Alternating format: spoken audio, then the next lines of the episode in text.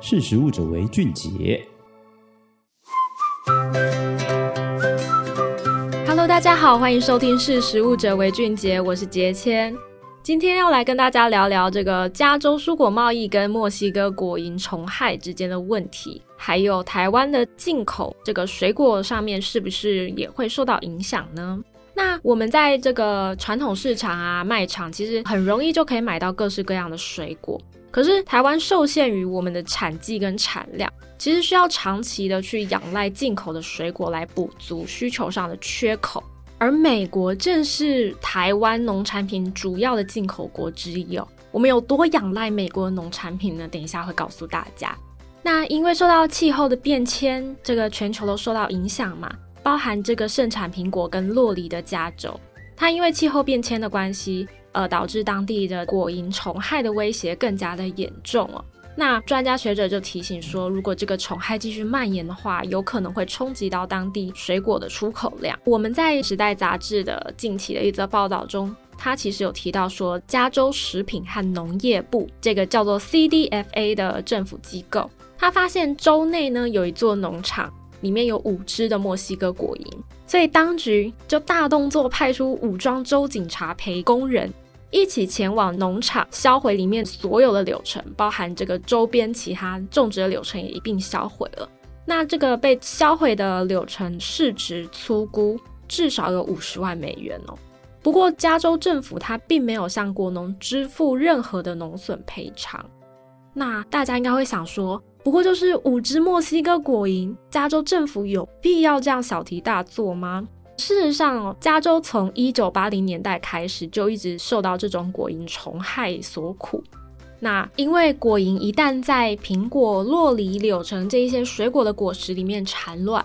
等到它们孵化成为幼虫之后，幼虫会在水果里面钻洞啊进食，那果蝇身上的微生物它就会侵入这些水果的受损区域。导致果肉腐烂，那这样子的水果呢，也就不适合人类继续拿来食用。加州政府是有表示说，他们有发现到果蝇对当地的自然环境、农业和经济，其实已经造成了迫在眉睫的威胁。那他们这个 CDFA 向《时代》杂志强调说，他们在墨西哥果蝇的根除作业上面，其实从来没有失败过。而且他们也提出了生物化学跟物理不同面向的防治方法。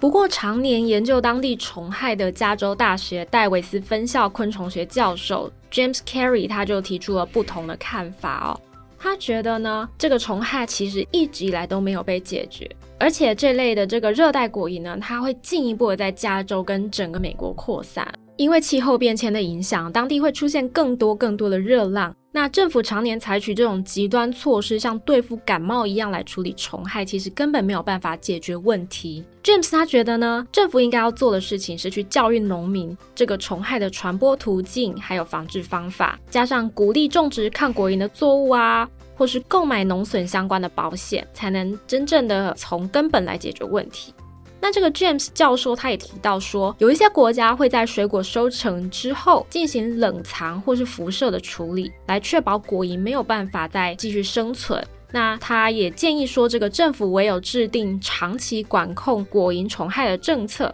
才能够度过眼前的危机，而不是眼睁睁看着这个农作物被果蝇摧毁哦。那我们前面也有提到说，因为气候变迁变得更严重了，这个美国西岸它变得比以往都还要更加的暖，所以导致果蝇的数量比以前都还要多更多。加州农民呢，他们近期也在果蝇陷阱当中。发现这个墨西哥果蝇啊、东方果蝇以及地中海果蝇的数量也比以前还要更多了。那时代杂志呢，他们就认为说，这个像洪水一般的果蝇大军袭来啊，可能会导致加州未来在特定蔬果的贸易上出现一些瓶颈。嗯，台湾会不会受到一些波及呢？我们从农委会农业统计资料查询网上面可以看到，台湾的农产品主要进口国家呢，这个美国常年都是稳坐第一名的宝座，而且近十年的进口占比更是超过两成，都是从美国进口的这样子。那在数据上也显示说，台湾每年会从美国进口四万到六万公吨的苹果，这个数量是远远超过我们从日本或是智利进口的数量哦。那在洛梨的这个数量上呢，美国加州也是我们这个主要进口的地区，所以这意味着呢，加州虫害它如果没有获得适当的改善，未来其实也是有机会影响到台湾进口的水果量哦。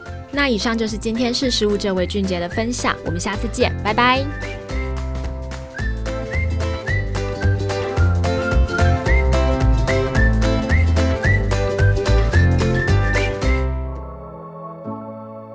识时务者为俊杰。